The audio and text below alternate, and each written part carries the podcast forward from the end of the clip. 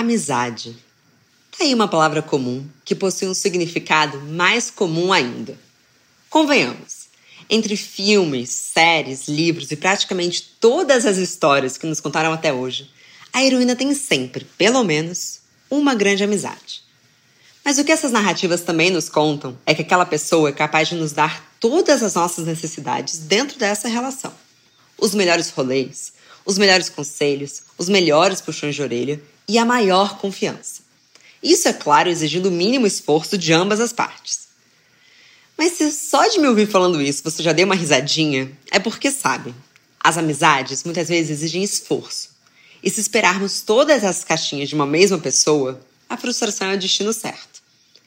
Mas afinal, o que faz uma relação superficial se tornar uma amizade verdadeira? Teria como uma amizade verdadeira recuar para uma relação superficial e a gente nem notar?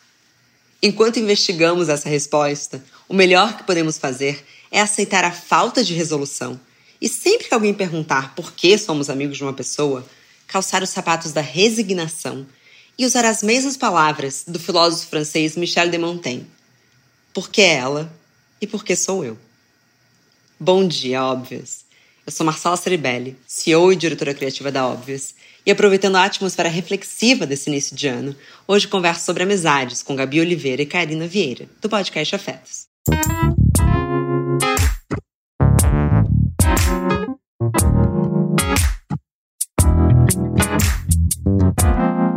Bom dia, óbvios. Gabi e Karina, muito bom dia e obrigada por terem topado participar do Bom Dia Óbvios. Como vocês estão hoje? Eu tô bem, gripada, é, acordei, sabe, com, aquele, com, aquela, com aquela sensação de dor no corpo e tal, bem de gripe mesmo, mas eu acho que não é Covid, não, acho que é só ventilador mesmo e alergia. E. Mas tirando isso, tô bem, tá tudo certo. Que bom. E você, Karina? Oi, gente, eu tô bem. Acordei um pouco cansada, mas porque, né, faço os exercícios diários, aí não fiz ontem de manhã e fiz à noite, depois que eu cheguei do trabalho. Então, assim, tô bem cansada, mas é um cansaço bom. É uma. É um cansaço do, da endorfina no corpo. Bom, vocês apresentam o podcast Afetos e eu queria muito que vocês contassem um pouco do programa, mas também se apresentassem. Vamos começar agora pela Karina. Ok, eu sou Karina Vieira, eu tenho 36 anos, eu sou filha da dona Regina, eu sou comunicadora de formação, eu sou uma leitora ávida, eu trabalho numa livraria, sou ativista. É, é isso. Gosto muito do trabalho que a gente faz no Afetos. É... Tem uma rede de afetos, eu acho que isso é muito importante destacar, que é bem grande. Eu tenho uma rede de amigos que é bem incrível. E nesse momento especificamente que a gente está passando, né, onde as relações estão mais esgarçadas, porque a gente não consegue ver os nossos amigos, saber que eu tenho eles tem me mantido muito sã, assim. Eu acho que a amizade é extremamente importante para não surtar nesse momento. E você, Gabi, conta um pouco sobre você e sobre o Afetos. Sim, então, vamos lá. Eu sou Gabi Oliveira, tenho 28 não, gente, 29 anos. É porque eu fiz em dezembro, eu tô um pouco perdida ainda. Tem pouco tempo. É, sou comunicadora social por formação e criadora de conteúdo para internet desde 2015.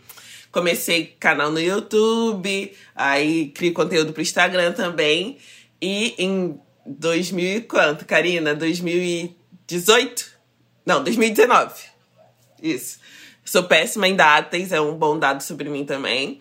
E em 2019 a gente iniciou essa trajetória incrível com Afetos, que é um podcast para falar sobre as nossas subjetividades, né? É, a Karina se apresentou como ativista, eu também me apresento como ativista. E aí, é, no Afetos, a gente tem um lugar de mulheres falando sobre si, sobre as suas questões. A gente tem um público masculino também, mas o nosso público, é, de forma majoritária, é feito, é feito por mulheres. E a gente. E eu acho que o podcast traz um pouco dessa coisa da a pessoa não vê o seu rosto, então traz um, uma sensação mais aconchegante e mais. É, libertadora até, sabe? Tem coisas que eu nunca falei em outros meios na internet, nunca falei em outras mídias e que eu me sinto muito muita vontade para conversar no Afetos. E assim, durante esse tempo que a gente está no ar, a gente está construindo a gente tem construído uma comunidade incrível, maravilhosa, cheia de trocas, assim. E eu compartilho afetos com todo mundo. Tenho muito orgulho de produzir esse podcast. Demais. E além de tudo, vocês são muito amigas, certo? Sim, somos amigas. E o tema do nosso episódio, como vocês já sabem, é amizade, mas ele faz parte do nosso especial de início de ano sobre fazer escolhas. Então a gente está aqui falando sobre como a gente pode saber quais amizades a gente quer investir, manter ou até afastar da nossa vida. E depois de sairmos vivas, porém não ilesas de 2020, é, como você, Gabi, enxerga esse balanço de pessoas na sua vida? Primeira coisa que eu quero falar, eu não sei se esse podcast tem pessoas que acreditam em signo, mas eu sou capricorniana, com acidente aquário. Então, assim, eu sou uma pessoa um pouco mais na minha, mais reservada, vamos dizer assim. Então é difícil eu chamar alguém de amiga ou de amigo. É muito difícil, assim, eu não sou aquela pessoa que, ah, viajei com alguém e aí na viagem eu já tô, ai, amiga, não sei o que. Não, não, não, não, não, não chama as pessoas de amiga. Pra mim, é, a gente até falou isso já num, num episódio do Afetos, é que no meu conceito de amizade, amizade é aquela pessoa que você sabe que você pode contar. Isso não quer dizer que você precisa estar com a pessoa o tempo todo, que você precisa conversar todo dia, que a pessoa precisa estar atualizadíssima sobre todas as questões da sua vida, mas é, eu me sinto amiga de quem eu sei que numa emergência eu posso ligar, que eu posso contar com aquela pessoa e que aquela pessoa pode me ligar, que eu vou dar um jeito de, de ajudar, ajudar ela numa situação complexa. E na pandemia, é, por, por, pelas relações né, terem se tornado majoritariamente virtuais, é, e por a gente ter passado por muitos momentos de dificuldade, gente, quem não teve uns, pelo menos uns pequenos surtos durante esse período, né? Não sei onde estava vivendo, né? Tem pandemia, tem estar no Brasil, tem toda, todas essas situações. É, eu acho que você saber quem você poderia mandar uma mensagem falar, e falar: olha, hoje eu tô mal, hoje eu não tô bem e tal. Eu acho que essa troca foi muito importante e selecionou, assim.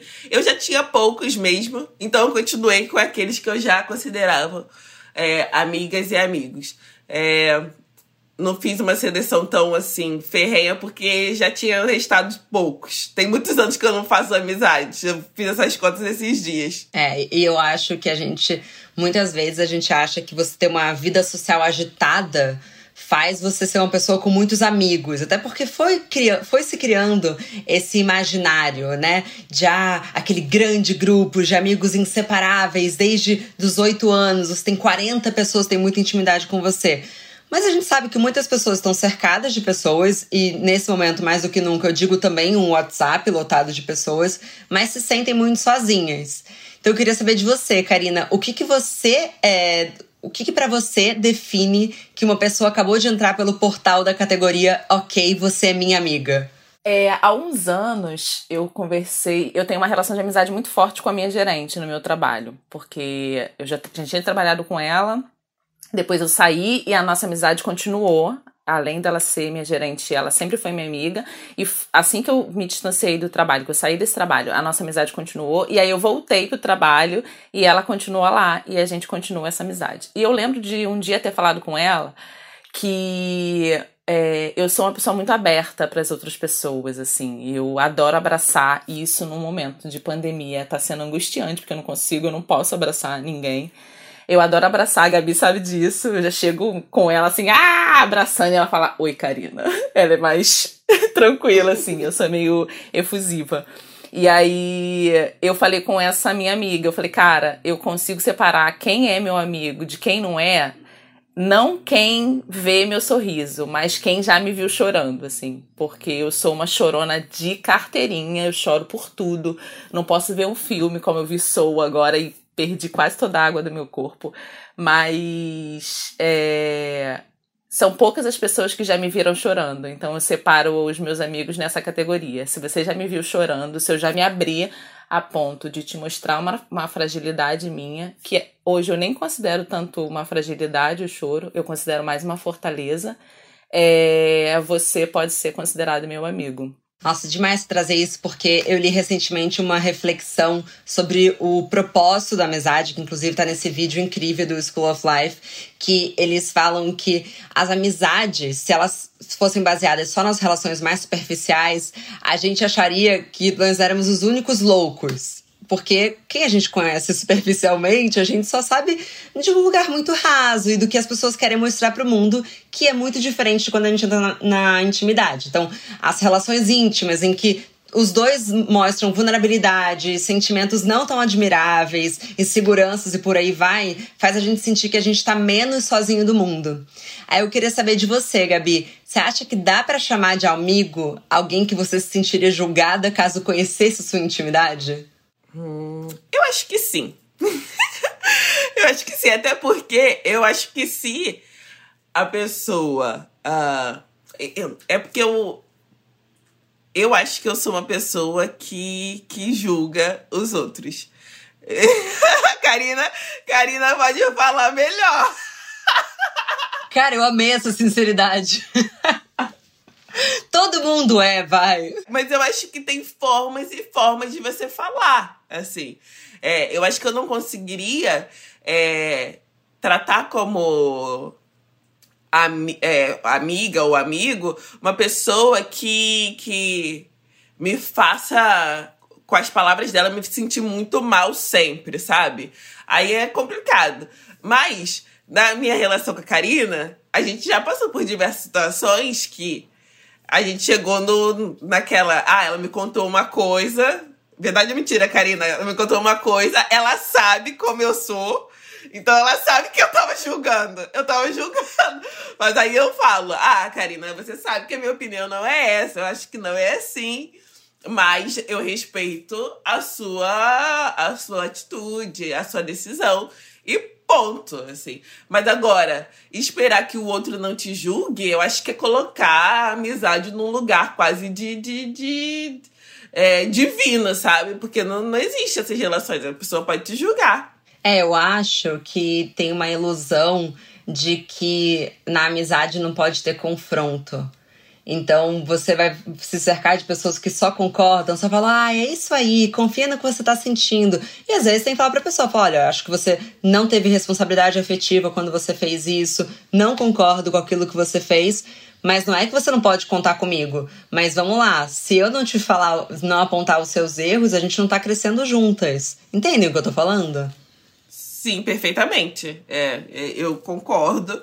E eu falo assim, como uma pessoa que está há muito tempo é, trabalhando né, com internet, com mídias, me expondo, sendo uma pessoa pública, eu falo que eu é, prezo muito por amizades que me falam a verdade. Se eu extrapolei, se eu tô. Porque assim, é, é às vezes, é, é claro, tem pessoas que. que você percebe que a crítica vem muito mais por um problema dela do que por um ato seu. Ah, porque na amizade, às vezes, acontecem situações de inveja, situações de, de rivalidade e etc. Mas, é, por trabalhar com redes sociais e, querendo ou não, a gente recebe muitos elogios. Ai, maravilhosa, nossa, nunca errou. E essas coisas é importante ter gente do seu lado, pelo menos ao meu ver, gente que consegue colocar o seu pé no chão e falar: cara, pede desculpa. Não tá tão certo, não, Gabi. Então, eu prezo muito por essa sinceridade na amizade, assim. E sinceridade gera conflito. Mas eh, conflito não significa briga, xingamento, bloquear o outro. Não. Significa discussões que eu considero discussões válidas em qualquer relacionamento. Eu concordo. Inclusive, é, o tema desse episódio veio de um papo com um amigo meu, que eu acho que é meu amigo que eu mais discordo. Às vezes as pessoas ficam constrangidas quando a gente tá numa mesa, que a gente começa discussões muito profundas. O Luiz Arruda, inclusive, já participou bastante desse programa. Mas é a nossa maneira de crescer junto. E a gente acha que se, se não aprofundar as conversas, se ele não falar, Marcela, você tá viajando, e se não falar, Luiz, cala a boca, sabe assim? A gente acha que é, vai ficar uma coisa morna. E quando ele me falou sobre esse possível tema, ele mandou esse vídeo que fala que para a gente começar a evitar as frustrações com as amizades, talvez seja entender que cada amizade tem o seu propósito. Então me diga se vocês concordem, eu queria que as duas é, opinassem. Eles dizem que existem alguns tipos de amigos. Então tem amigos para rir, para relaxar, os amigos que são conselheiros, amigos que aprofundam conversas e também aquelas pessoas que parecem ser amigos, mas só ficam ali um pouco orbitando em volta de nós e às vezes a gente se toca que eles nem agregam nada de bom. Eu acho que pode parecer um pouco grosseiro, né, colocar é, amigos em caixinhas, mas a conclusão desse vídeo é que talvez muitas vezes seja útil e até um ato um pouco de compaixão, entender que o que uma amiga pode te dar naquele momento é um bom rolê, mas ela não tá conseguindo ter uma conversa profunda que, que vocês acham sobre isso? Eu super concordo. E foi muito difícil chegar é, a essa opinião, assim, porque eu sempre achei que todos os meus amigos, por exemplo, estivessem na mesma categoria. Até que eu saí da graduação e três anos depois da graduação, eu percebi que os, as pessoas que eu considerava é, meus amigos na graduação tinham saído da minha vida. E assim, desculpa se vai soar grosseiro, mas não estava fazendo falta. E aí eu comecei a entender que eram amigos sazonais que eram amigos do tempo da faculdade, assim como eu tive amigos que eram do tempo de um determinado trabalho, e aquele, aquele trabalho chegou ao fim e aqueles, aquelas amizades não foram à, à, à frente. Assim também como eu tenho amigas que me acompanham desde o ensino fundamental e estão na minha vida até hoje. Então, sim, eu acredito que tem amigos específicos para determinadas situações. Tem amigos que vão só servir para dar um rolê e ir no cinema, assim que os cinemas abrirem, por favor. É, abrirem com segurança, né? Porque abertos já estão. É, assim como tem amigos que eu vou convidar para minha casa para eu deitar no colo e chorar durante meia hora, assim como tem amigos que eu internamente sei que eu preciso é, tomar uma decisão e que eu não estou no local muito cômodo e aquele amigo vai me dar uma cutucada e vai me trazer para a realidade. Assim como tem amigos que eu vou só conversar sobre frivolidades, então, sim, por mais duro e difícil que seja, eu acredito que é, as amizades é, têm determinadas situações que elas se encaixam. A gente fez um episódio sobre amizade que a gente falava sobre frequência afetiva que é como é, determinados amigos vão demandar de você mais coisa. Tem amizade que, pre que precisa ser cultivada todos os dias. E tem amizade que você fala com a pessoa hoje, você fala daqui a 15 dias, é como se vocês não tivessem deixado de se falar. Que demais esse termo. Sim, frequência afetiva é, é é o termo para você entender o que o seu amigo demanda de você, assim, e que determinados amigos demandam de você. Demais. E para você, Gabi? Eu concordo plenamente, assim, é...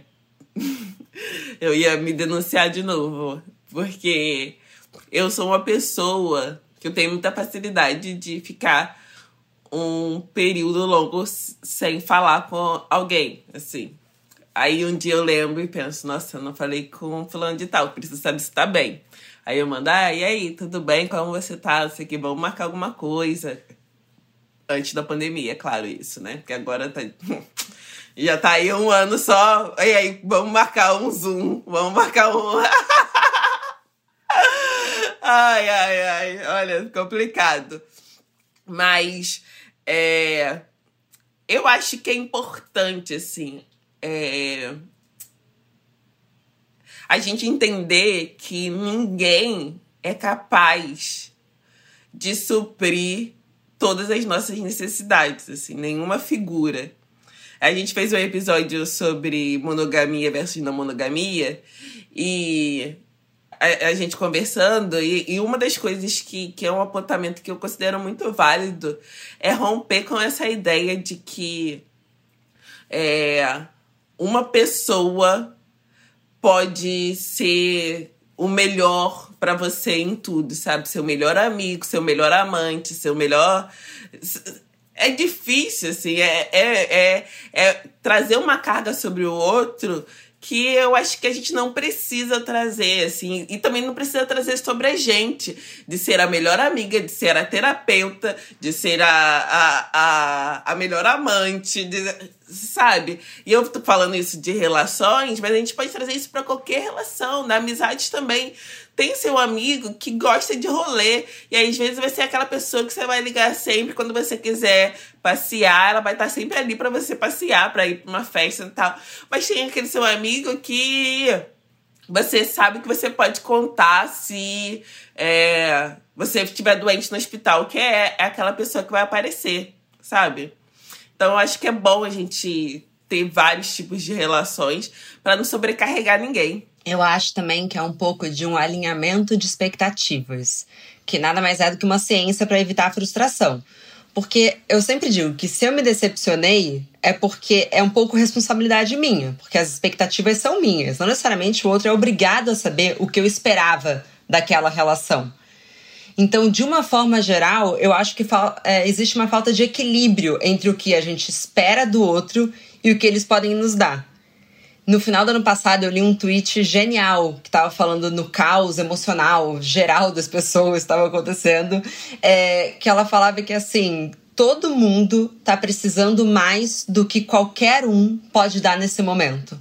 Então, talvez a gente é, ter um pouco de cada pessoa faça mais sentido do que depositar no outro essa carga imensa, como você estava falando, Gabi, porque no final isso vai dar problema. É, não tem como não dar problema.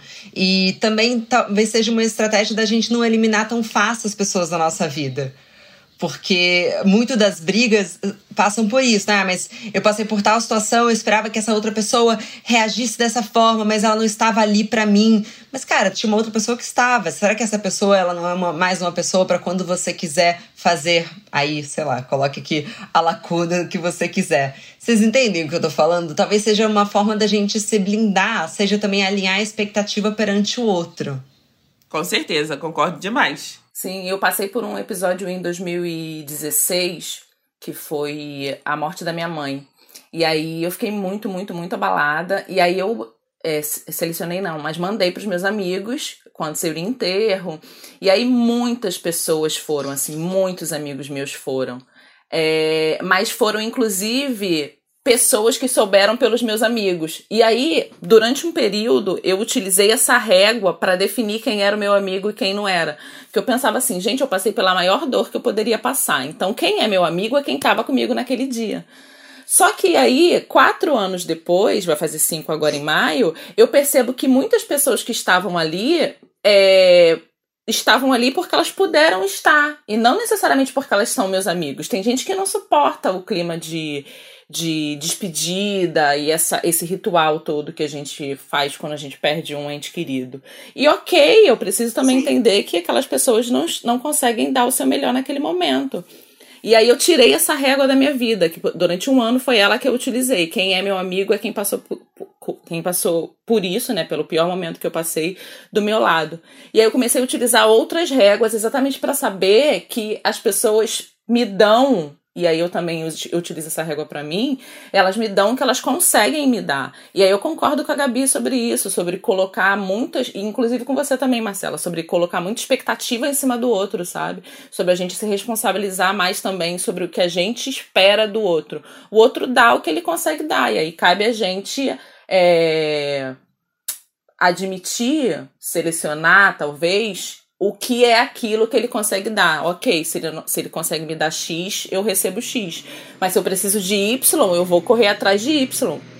Ou então naquele momento eu não vou ter Y e tudo bem, sabe? É, só pra gente, só pra eu ter um parâmetro assim, de que por um ano, um ano e pouco, eu utilizei uma régua que para mim era super justa, e com o tempo e com o amadurecimento que eu fui perceber que aquela régua tava meio enviesada, sabe? Então, essa coisa de esperar mais do outro, esperar muito do outro, e o outro vai dar o que ele tem para dar, que às vezes nem vai ser o que você precisa receber, mas é isso, ele vai dar o que ele tem para dar. Nossa, perfeita. Bom, é... diferente das categorizações, ou quer dizer, independente dessas categorias, é, tem alguns dados que eu subi pesquisando para esse episódio que provam que as amizades não são só um carinho. Na verdade, elas fazem bem para nossa saúde. Eu queria dividir com vocês porque eu fiquei bem impressionada. Um estudo australiano que durou 10 anos descobriu que pessoas mais velhas com um grande círculo de amigos tinham 22% a menos de probabilidade de morrer naquele período do que aquelas com menos amigos. Aí, um segundo estudo, em 2006, com quase 3 mil enfermeiras com câncer de mama, descobriu que mulheres sem amigos íntimos tinham quatro vezes mais chances de morrer da doença do que mulheres com 10 ou mais amigos. Achei muito amigo aqui nessa pesquisa, tá? Fiquei um pouco assustada. Mas o que eles falam é que a proximidade deles e o nível de contato, né, que é a frequência afetiva que vocês falaram, não importava tanto, bastava eles existirem. E aí eles finalizam essa pesquisa com uma certa polêmica. Diz, eles dizem que ter um parceiro ou uma parceira amorosa não estava associada à sobrevivência. O que eu fiquei pensando, mas é tão comum as pessoas se afastarem dos amigos quando entram num relacionamento amoroso que elas então elas perdem em dobro. Como que vocês lidam, ou se vocês já passaram por alguma situação assim que você, vocês viram uma amiga ou um amigo se afastando porque entrou num relacionamento amoroso? Pode voltar quando quiser ou vale aquele puxão de orelha? Eu ia falar que, na verdade, eu sou a pessoa que faz isso. Admito com uma dor no coração, mas com uma leveza, sabe? Tipo, uh, tirei esse peso do meu peito. Sim, sou a pessoa que faz isso. É, geralmente, quando eu entro numa relação amorosa, é porque eu tô muito apaixonada e aí eu fico cega real. Eu já tomei esporros homéricos de vários amigos meus, tipo, caraca, você me esqueceu, né? E aí eu faço a louca, falo, não, só durante o período de paixão aí, os seus primeiros meses, a gente vai se falando e daqui a pouco eu volto para a realidade.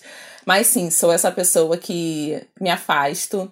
É, e tenho amigos muito compreensivos, inclusive a ponto de me darem puxões de orelha de uma forma muito respeitosa e muito ok a gente está passando por isso, você está afastada, mas sabe que, saiba que essa não é uma conduta que eu esperava de você e não é uma conduta que seja legal, né? Você se afastar dos seus amigos porque você está numa relação amorosa. Mas sim, eu sou essa pessoa. Nossa, eu amei esse nível de honestidade. Eu acho que eu sou a pessoa, eu até me refleti aqui. Eu acho que eu só não sou a pessoa que se afasta dos amigos porque eu sempre puxei os meus relacionamentos pro meu núcleo de amizade. Então, na verdade, eu afasto a pessoa do, dos relacionamentos dos amigos dela, entendeu? Então eu nem sou a pessoa tão superior aqui.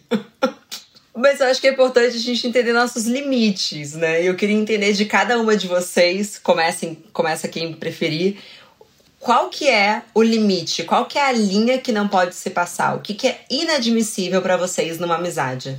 Olha, é, da última vez que eu deixei de considerar uma pessoa uma amiga foi num dia que eu fiquei sem lugar para dormir por causa de um problema que eu tive em casa. E essa pessoa tinha um lugar e ela falou que não aceitaria, não me aceitaria com a minha cachorrinha, porque ela não gostava de cachorro. E era uma noite. Aí eu falei, ok, não te considero uma amiga. Uh, porque eu acho que é essa sensação para mim de não poder contar com alguém, assim, eu sei que, claro, se ela falasse, ai, aqui é proibido, é, sei lá, a proprietária, o condomínio não permite, eu ia entender perfeitamente.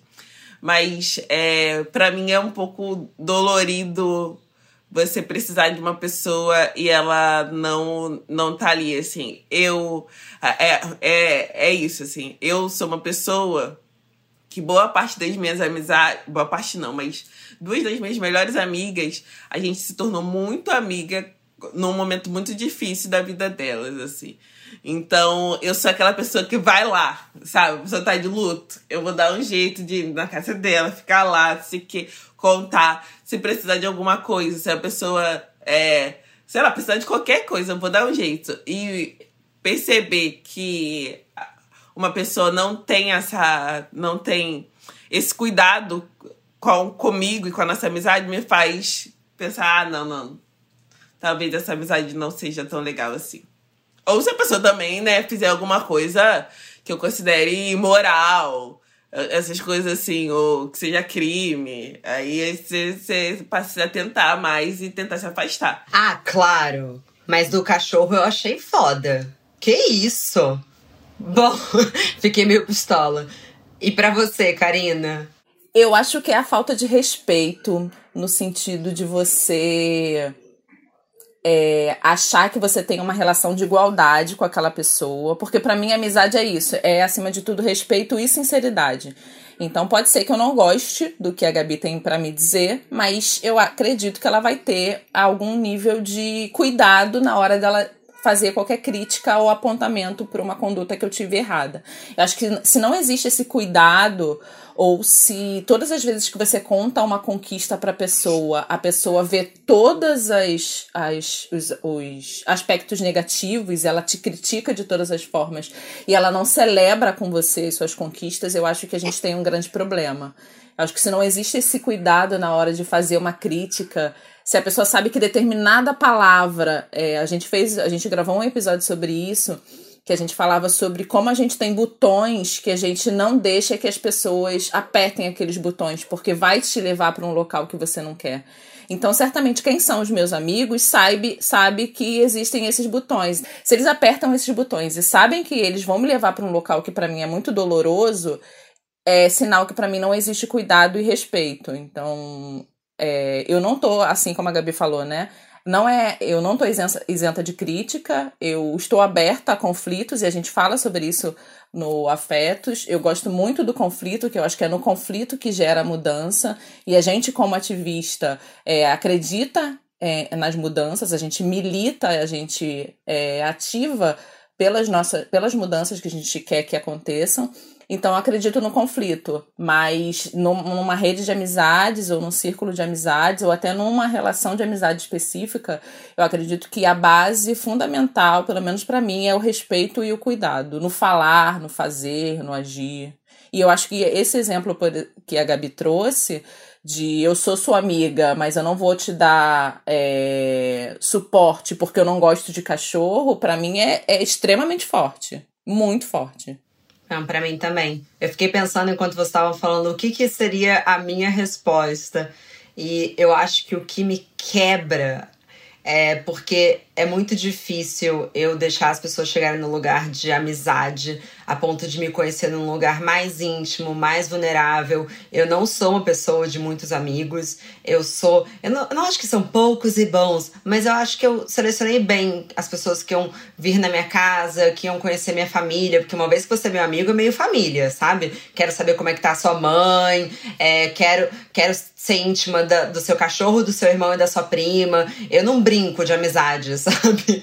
E para mim tem uma questão de confiança que se isso se quebra, eu detesto fofoca. Então, assim, se você sabe de algo íntimo meu e você abre isso com alguma pessoa que não é desse círculo de confiança, é impossível você voltar a ser minha amiga nesse lugar. Aí a gente vai ter uma amizade mais passiva, uma coisa mais de convivência, que eu também não gosto de ah, excluir essa pessoa da minha vida. Mas assim, é, se eu te falei algo hoje, eu confio que aquilo é nosso e isso não vai passar dali. Parece raso, né? Mas não sei, é um lugar que eu me sinto muito traída sabe? Porque é muito difícil para mim me colocar nesse lugar. É, assim, é... eu não posso me colocar no... como uma pessoa que detesta fofoca. Porque é... eu gosto de fofoca, inclusive é um dos episódios mais ouvidos do Afetos. É, é onde a gente fala sobre fofoca. E nesse episódio a gente brincou que existe uma ética da fofoca. E aí, assim, é claro que é, nesse caso, eu não sei nem se eu considero fofoca, sabe? Você contar um segredo para uma pessoa e a pessoa repassar. É, uma pessoa que você tem relação é, é outro nível, é quebra de confiança, é, é, é é outro lugar. Aí a gente tava falando assim, que a gente gosta de acompanhar tipo, fofoca de celebridade, essas coisas assim. Ah, não, isso é outra coisa, né? Mas é quando alguém pega uma coisa muito íntima sua e trata como se fosse uma fofoca. Isso tá fora da ética? Eu gostei desse termo ética da fofoca. Sim, é totalmente fora. Que isso, não. Contar segredo de amiga tá totalmente fora. Com certeza. É... E eu acho que isso também seria uma coisa que me faria repensar uma amizade. Bom, gente, muito. Gente, vocês são muito maravilhosos, vocês são muito sinceras. Foi muito bom conversar com vocês. Pra gente finalizar, então, nesse clima de fazendo escolha, já entendemos o quanto as, as quantas amizades são maravilhosas na nossa vida, já entendemos também que às vezes elas já não nos fazem tão bem. Então eu quero terminar com uma pergunta polêmica. O que que dói mais? A fossa do amor ou a fossa da amizade? Eu sou uma pessoa extremamente romântica. Eu choro à toa, eu não posso ver casais, eu adoro declarações de amor. Então, assim, fossa de amor me deixa no chão. No chão. Mas existe uma amizade na minha vida que eu é, desfiz e que eu lembro até hoje, porque eu achava que essa amizade seria pro resto da vida e que aí, por eu lembrar até hoje, e tem mais de 10 anos, eu percebo o quanto fossa de amizade também é muito ruim. E aí eu não tô falando de coleguismo, né? Eu tô falando de amizade mesmo. Isso que você falou, Marcela. De você abrir a sua vida para alguém, de você botar essa pessoa dentro da sua família, dela saber dos seus segredos e ela te dar uma punhalada pelas costas. Então, para mim é 50-50, assim. A mesma dor que é, é, falando de um lugar de uma pessoa muito romântica. A mesma dor que a fossa de um amor traz, a fossa de uma amizade também traz. Olha, eu não sei assim. Eu fiquei bem na dúvida. Eu tenho amizades que eu rompi e que é, eu ainda lembro com uma certa dor, mas normalmente sou eu que vou embora. Aquela. Então acho que a mágoa deve ficar com a outra pessoa. Porque normalmente sou eu que decido, ah, acabou, pronto, tchau. E, e, e benção, não sou mais amiga. E aí eu acho que, muito provavelmente, as dores é, de amor, elas foram mais, assim, foram mais intensas, assim, de relacionamentos românticos. Até porque eu acho que as dores de relacionamento romântico a gente acaba compartilhando mais com, com as nossas amizades, assim. Aquela. Você acaba é, trabalhando mais. Eu acho que isso pode ser uma questão também. Que às vezes, quando a gente rompe uma amizade, a gente não fala sobre isso. Às vezes não fala nem terapia, não fala, não toca muito nesse assunto.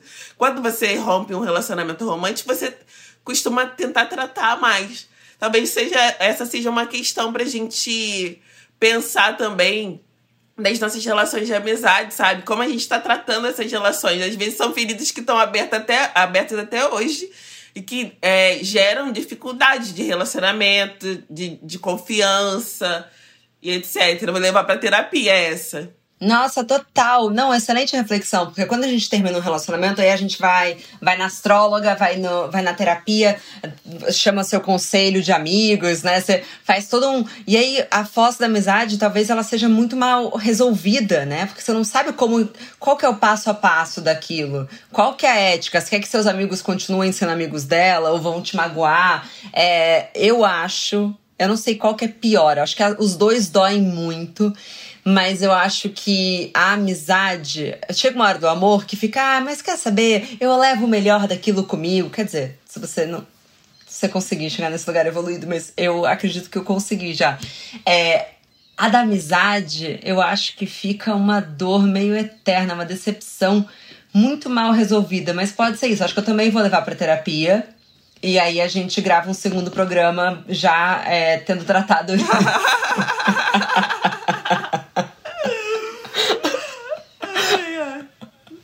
Gente, muito, muito, muito obrigada. Eu amei é, conhecer e conversar com vocês. Foi um prazer. Eu amei, assim. O tema foi incrível. E é isso, né? Eu acho que esse lugar do podcast é um lugar de conforto, que a gente, inclusive, confessa as nossas, as nossas questões, as nossas falhas. Gosto muito do Bom Dia Óbvios, eu já escutava e fiquei muito feliz com o convite. É isso, esse, essa troca através da escuta, né? E uma escuta ativa, uma escuta onde realmente você está escutando o que o outro está dizendo é, é muito confortável para mim. Assim, o, o podcast é sempre um local onde eu conto as, as, os meus segredos inconfessáveis e sem perceber, né, sem me atentar que tem centenas e milhares de pessoas escutando. E obrigada, Marcela, pelo convite. Foi muito bom participar desse episódio do Óbvios. Bom, gente, até a próxima e bom dia.